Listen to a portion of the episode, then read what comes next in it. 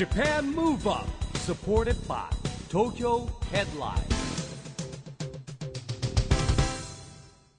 こんばんは。日本元気プロデューサーの一木広治です。ナビゲーターのちぐさです。東京 FM ジャパンムーブアップこの番組は日本を元気にしようという東京ムーブアッププロジェクトと連携してラジオでも日本を元気にしようというプログラムです。はい、また都市型フリーペーパー東京ヘッドラインとも連動していろいろな角度から日本を盛り上げていきます。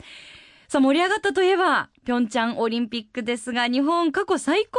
のメダル数。そうですよね。はあのスタートはね結構どうなるかなと思いましたけどもうん。終わってみればねね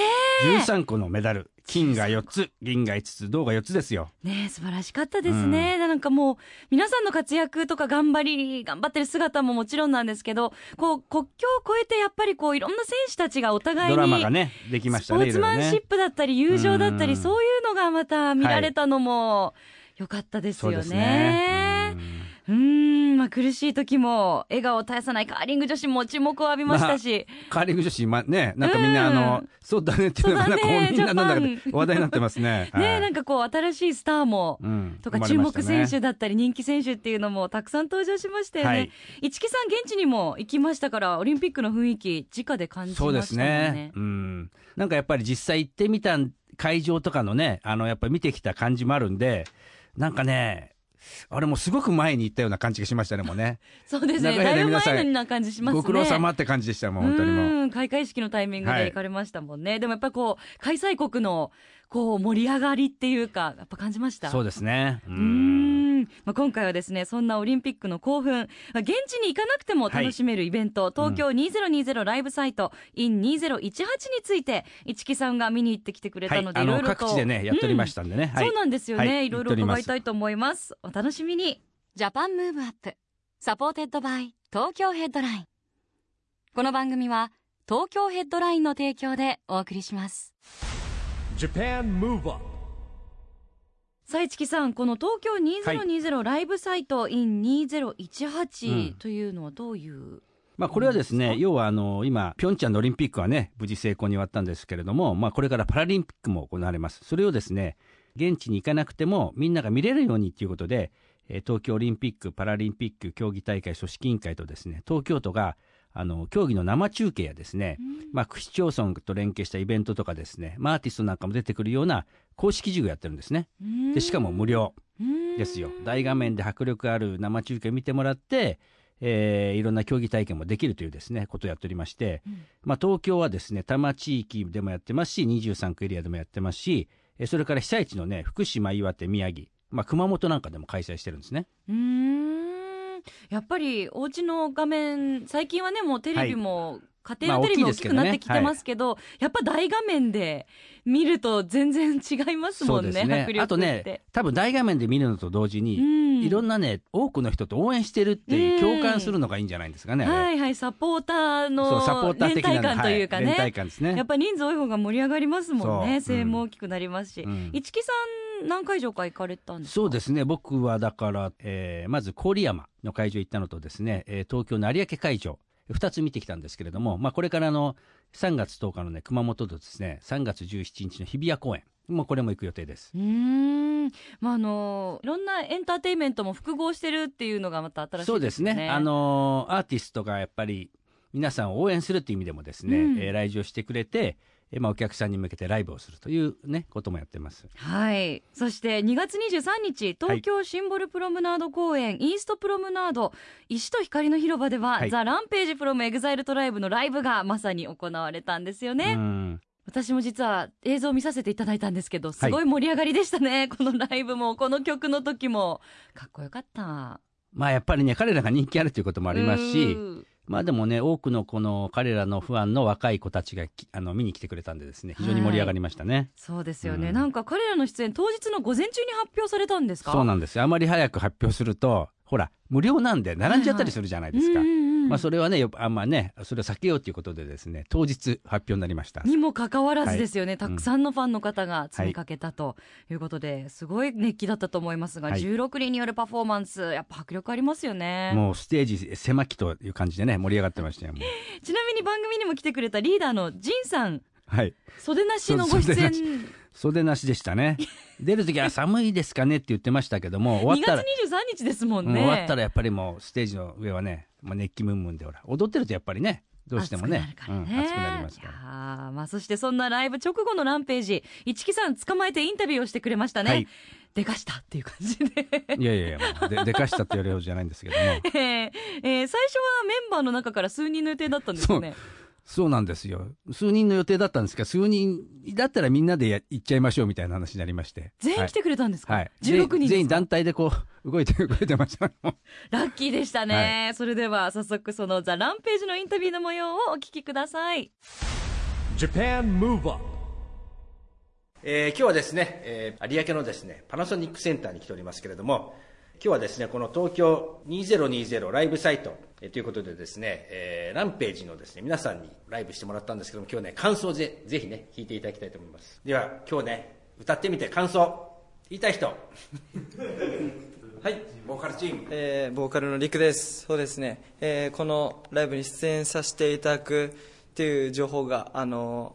当日の朝の9時半に解禁したにもかかわらずたくさんの方に集まっていただけたのがすごく嬉しかったっていうのとあの自分たちのこのパフォーマンスがこうエールとなってあの選手の皆様にこうちょっとこうなんですかねパワーをくれるようなっていう思いであの全員で全力パフォーマンスさせていただいたんですけれどもちょっとでもそれがこうあの形になってればいいなっていうふうに思ってます、はい。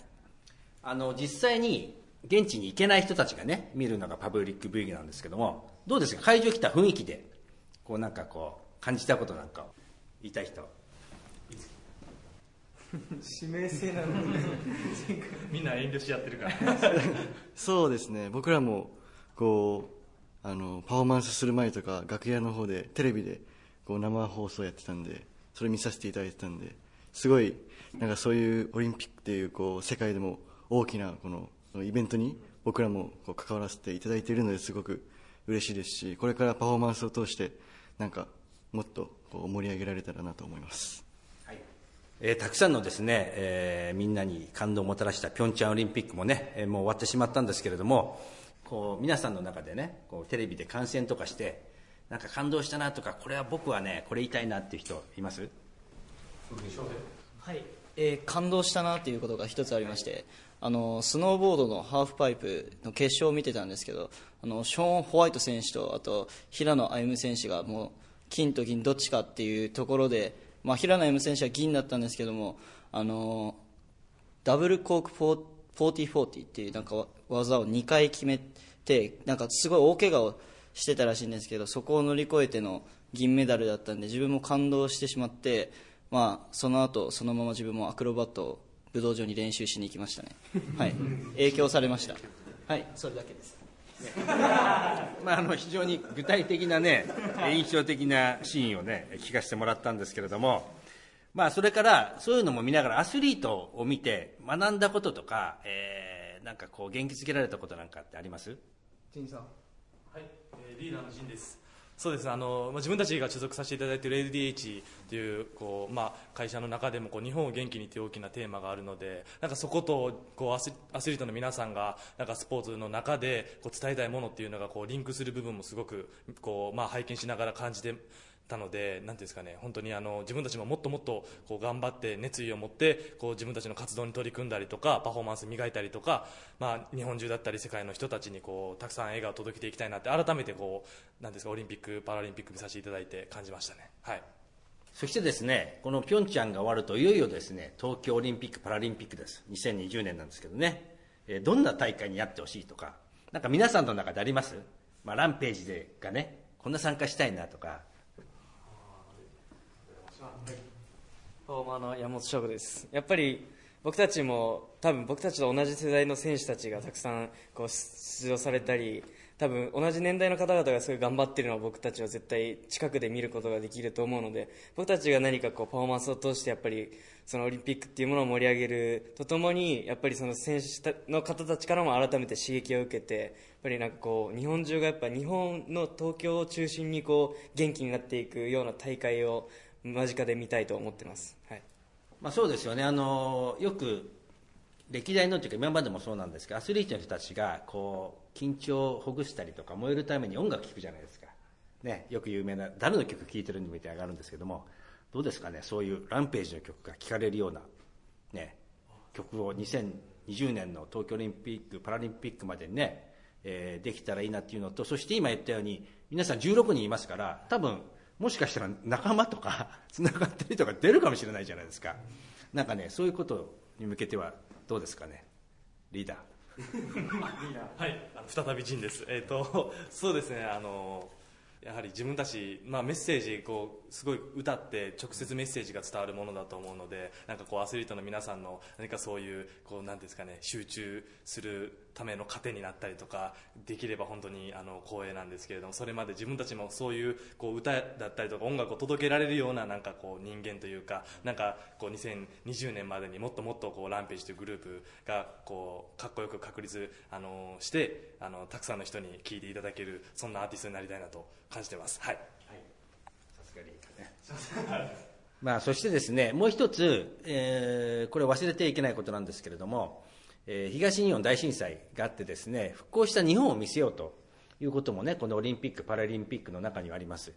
でね、えーそんな中で、えー毎年やってます青森スタートして東京でゴールする、えー未来の道1000キロリレーにですね出場したことがある力也さんにもですね、ちょっとねその東北復興の思いも含めてちょっとそうですね。自分もあの未来への道1000キロマラソンリレーにこう三2回、3回ですかね、えー自分の兄ともあの参加させていただいたんですけども本当にでも自分たちがこうしてアーティストとしてこう活動させていただいている中でそういったこうもう日本の方々にこう笑顔を届けられる場をこういただけるってことも本当に感謝の気持ちでしかないですしそこの場でしっかり自分たちがこう伝えられることをもっともっと大きくしていって自分たちがもっと力をつけて、えー今後なんかそういった機会にはもっと皆さんにこうなんていうんですかね力になれるような存在になれるようこれからもっと頑張っていきたいなと思ってますね。はい。じゃあ最後にですね、えーこの番組を聞いているリスナーの皆さんにメッセージをいただきたいんですけれども。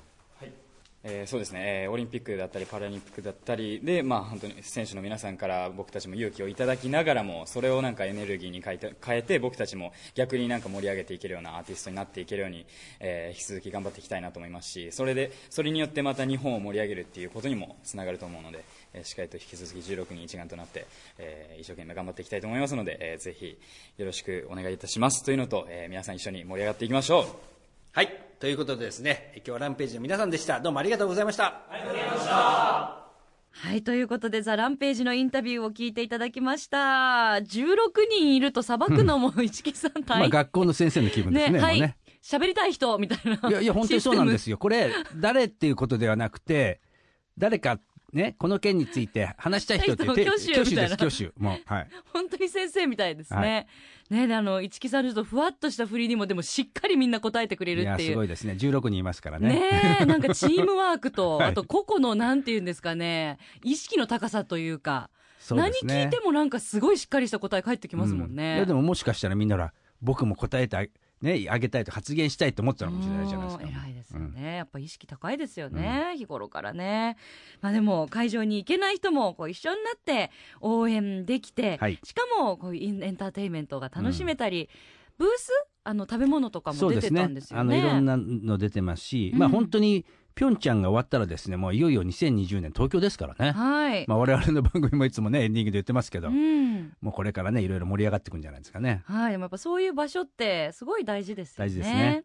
本当にあの2020年の東京オリンピック・パラリンピック開催は主に東京かもしれませんけど、はいこういう会場ライブサイトがあれば本当全国で盛り上がっても一緒にうん。一つになれるって感じまあしますよね。特に2020年に向けてはねいろんな全国の盛り上がり必要ですからね、うん、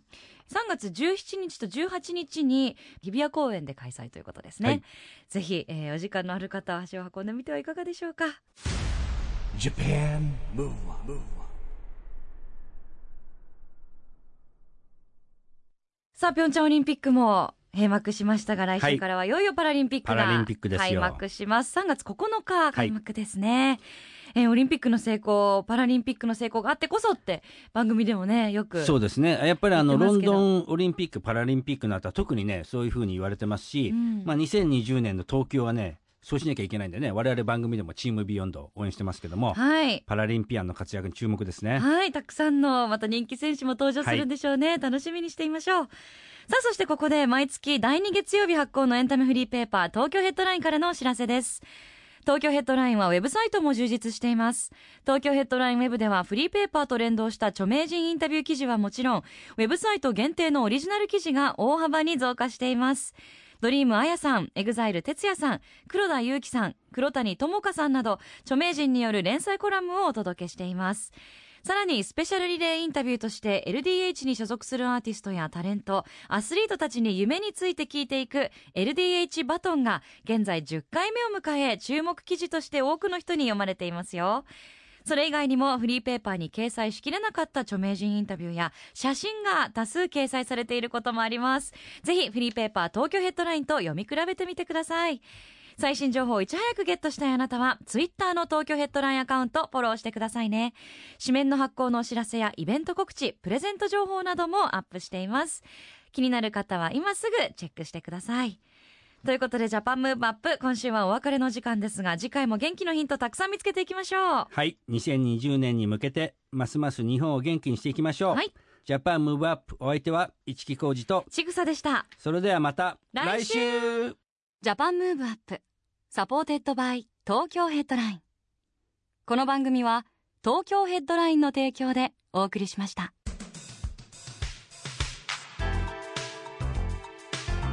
Japan Move Up